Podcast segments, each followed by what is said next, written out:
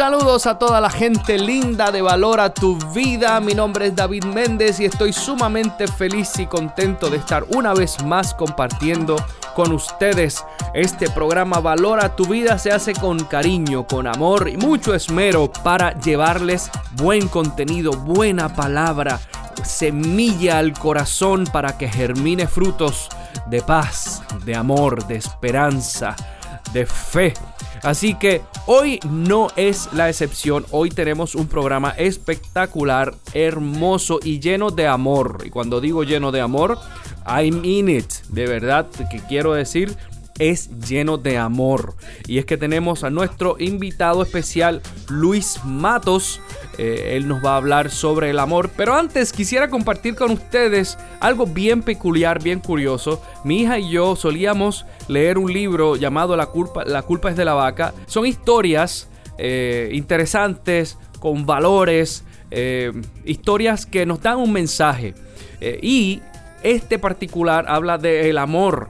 Y es que una vez un grupo de profesionales le planteó a varios niños que tenían entre edades de entre 4 y 8 años y les preguntaron qué significa para ellos el amor. Y escuchen, estos son varias de las respuestas de estos niños. Uno de ellos dijo, amor es el primer sentimiento que hay antes de que todas las cosas malas aparezcan. Otro dijo, este es muy, muy bonito. Cuando mi abuelita empezó a padecer artritis, no podía pintarse las uñas de los pies. Así que mi abuelito se las pintaba todo el tiempo, aún cuando a él también le empezó artritis en sus manos. Eso es amor. Qué lindo, ¿verdad? Escucha lo que dice otro niño. Amor es cuando una muchacha se pone perfume y un muchacho se pone colonia, salen juntos y se huelen mutuamente. Esto es amor. Para ellos esto es amor. Otro decía, el amor es cuando sales con alguien a comer y le das la mayoría de tus papitas a la francesa sin hacer que esa otra persona te de las suyas. Eso es amor. Qué lindo. Amor es cuando alguien te hace daño, te enojas mucho, pero no le gritas porque sabes que eso herirá sus sentimientos. Otro decía, una vez mi hermana mayor enfermó y se le llenó todo el cuerpo de ronchitas y su novio venía todos los días a verla y no le daba miedo enfermarse. Él la acariciaba en las noches en su cama para que ella se durmiera. Luego se iba. Eso es amor. Amor es lo que te hace sonreír cuando estás cansado. Otro decía, amor es cuando mi mamá hace café para mi papá y ella prueba un poquito primero antes de dárselo para estar segura de que sabe bien. Qué lindo. Este me pareció muy interesante. Escuche esto. Amor es cuando le dices a alguien algo malo acerca de ti mismo y tienes miedo de que no te quieran más y te sorprendes de que no solo aún te aman, sino que te aman todavía más. Eso es amor. Amor es cuando le dices a un muchacho que te gusta su camisa y él la usa todos los días. Qué lindo. Y termino con este que me fascinó y me rompió el corazón. Durante mi primer recital yo estaba en el escenario muy asustada. Miré a toda la gente que me estaba viendo y vi a mi papá saludándome y sonriéndome. Él era el único haciendo eso. Y entonces ya no sentí miedo. Eso es amor. Valora tu vida. Valora tu vida. Valora tu vida. Valora tu vida. Valora tu vida. Valora tu vida.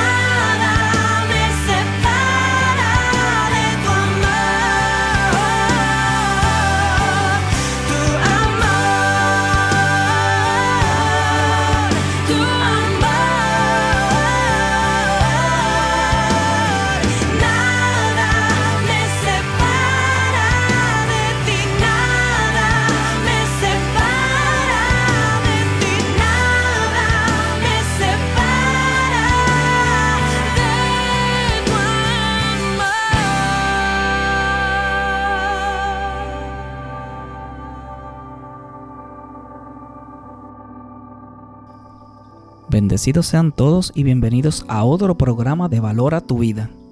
Mi nombre es Luis Matos y el tema que quiero compartirles hoy es sobre el amor de Dios. Encontré varios significados para la palabra amor en el diccionario, pero la que encontré más adecuada fue la siguiente. Sentimiento de afecto, inclinación y entrega a alguien o algo. Pero ¿qué podemos encontrar en la Biblia como significado de amor? La Biblia está llena de significados para la palabra amor. Quizás una de las más leídas es la siguiente, en 1 Corintios capítulo 13, versículos del 4 al 7. El amor es sufrido, es benigno. El amor no tiene envidia, el amor no es jactancioso, no se envanece, no hace nada indebido, no busca lo suyo, no se irrita, no guarda rencor, no se goza de la injusticia, mas se goza de la verdad.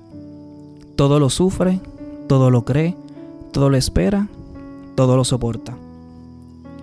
Pero para entender la magnitud del amor de Dios, tenemos a Juan 3:16, que dice, De tal manera amó Dios al mundo que envió a su Hijo unigénito, para que todo aquel que en Él cree no se pierda, mas tenga vida eterna.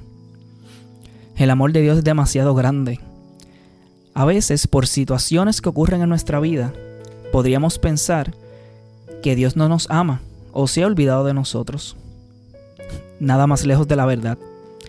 Dios está justo al lado nuestro para escuchar y entender nuestra situación.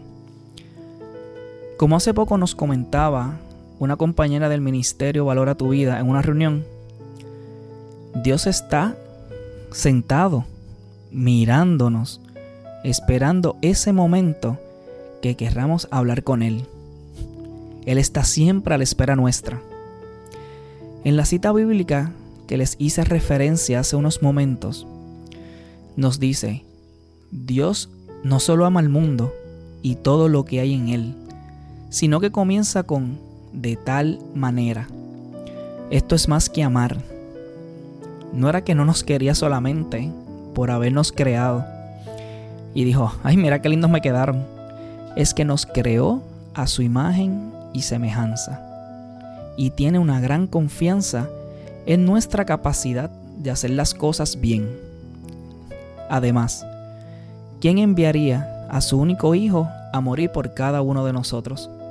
para perdonar nuestros pecados si no tuviera la certeza, abro paréntesis, siempre la tiene, de que la gran mayoría de la humanidad entendería ese sacrificio y serían creyentes de su palabra. Podríamos seguir hablando del amor de Dios por la humanidad, pero ¿qué hay del amor de Dios para cada individuo? Para cada uno de nosotros. En nuestro chat del ministerio Valora tu vida, uno de nuestros miembros comentó, si sustituyéramos cuando se dice, Jesús murió por nosotros, y le damos otra connotación, vamos, vamos a personificar esa frase sustituyéndola por nuestro nombre. Jesús murió por Luis Matos. ¿Verdad que toma otra dimensión? Si hacemos una cronología de hechos de nuestra vida, podríamos darnos cuenta que el amor de Dios ha estado presente en cada momento de nuestras vidas. Solamente por despertar cada mañana es promesa de Dios de que nos ama inmensamente. Y si así no fuera, tenga la certeza de que Dios nos ama profundamente. Algunos tendrán pensamientos en su memoria de que Dios nunca les ha amado porque siempre están pasando pruebas o no contesta sus oraciones. Pero Jesús no dijo que ser cristiano nos alejaría de las pruebas. Al contrario, tendríamos más pruebas, pero que al creer y confiar en Dios pasaríamos cada una de ellas. Yo también he pasado por esos momentos donde me he sentido lleno de aflicción. Pero recuerdo lo que dice en Juan 16, 33. Estas cosas os he hablado, para que en mí tengáis paz. En el mundo tendréis aflicción, pero confiad, yo he vencido al mundo. Debemos confiar en el amor del Señor. Por eso no importa los momentos difíciles, Dios nunca deja de amarnos. Cuando mi suegra falleció de cáncer hace ocho años, fue un momento muy difícil para toda la familia de mi esposa. Amigos, vecinos, etc. Mi suegra era muy querida. Nunca nos imaginamos la gran cantidad de personas que mi suegra había tocado en su vida. Ella era una mujer entregada a Dios y lo demostraba a los demás. Ahí estaba el amor de Dios en medio de ese momento de dolor. En mi retrospección de vida y ver en qué cosas o sucesos Dios había estado cubriéndome con su amor, encontré un sinnúmero de ellos. A veces, en las cosas más simples, es donde Dios se engrandece más. Varios meses más tarde, luego de la muerte de mi suegra, el amor de Dios se deja sentir nuevamente. Mi esposa estaba embarazada. Luego de varios años intentando tener hijos, pero una condición le imposibilitaba quedar embarazada. Dios volvía a recordarnos el amor que tenía por nosotros. No era que Dios quería recompensarnos por la muerte de mi suegra, era que Él quería que entendiéramos cuánto nos amaba. Pero el amor de Dios seguía. Cuando nos enteramos del embarazo de mi esposa, fue por un diagnóstico de salmonela que había adquirido por contaminación cruzada en un restaurante. Luego de enterarnos del embarazo y de la gran bendición, no todo fue color de rosa. En el primer sonograma que le realizaron para saber las medidas del bebé, se percataron que el bebé venía con poco líquido amniótico. Esto significaba que la vida del bebé estaba en riesgo. Sí, podía morir. Imagínense, una petición contestada y de repente las pruebas vuelven a probar nuestra fe. Durante todo el embarazo nos pasamos entre el ginecólogo y el especialista. Pero para resumir, nuestro hijo tuvo el líquido amniótico siempre en el borde. Nunca de más, nunca de menos. Por el amor de Dios nació con buena salud. Otra ocasión más donde vimos el amor de Dios en nuestras vidas. Nuestra relación con Dios debe ser una de padre a hijo. Así nos ama Dios. Él nos cuida y nos ama. Nunca lo dude.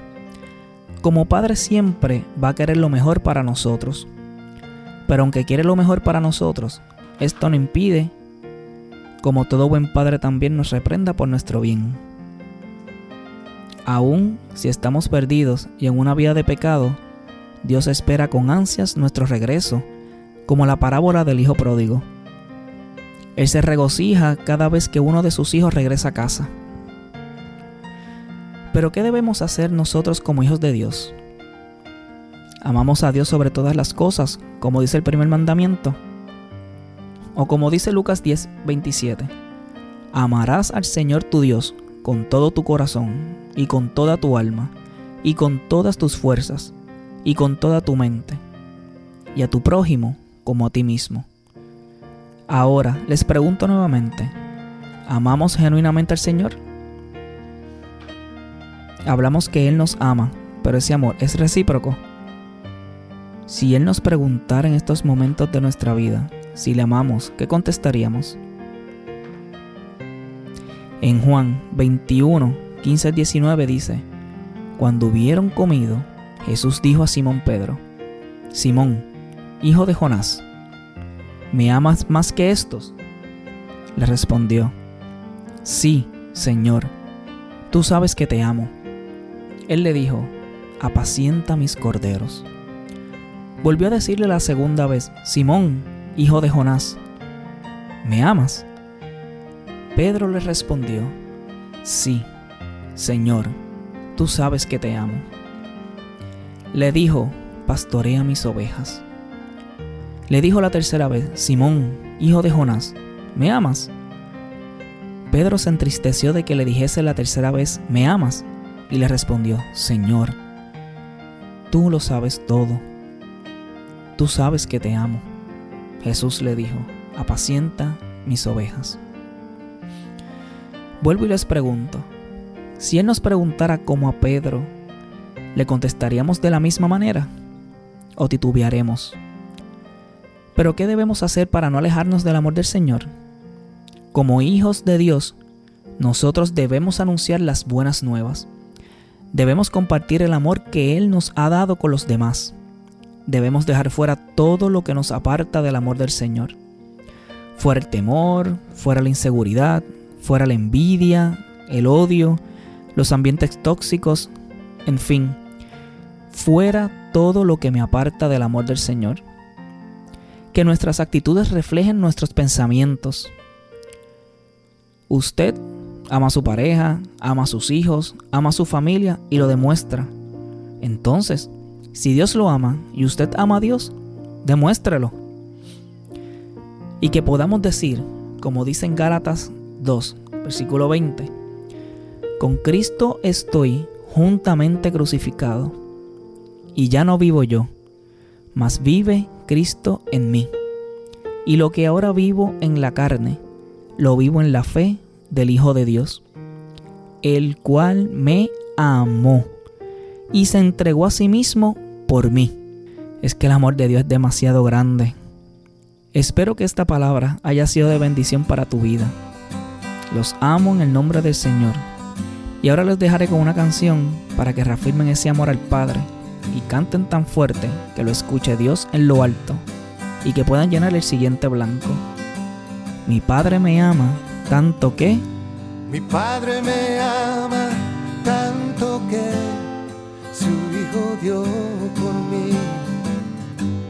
Por siempre las gracias le daré. Me ha dado su espíritu verdad.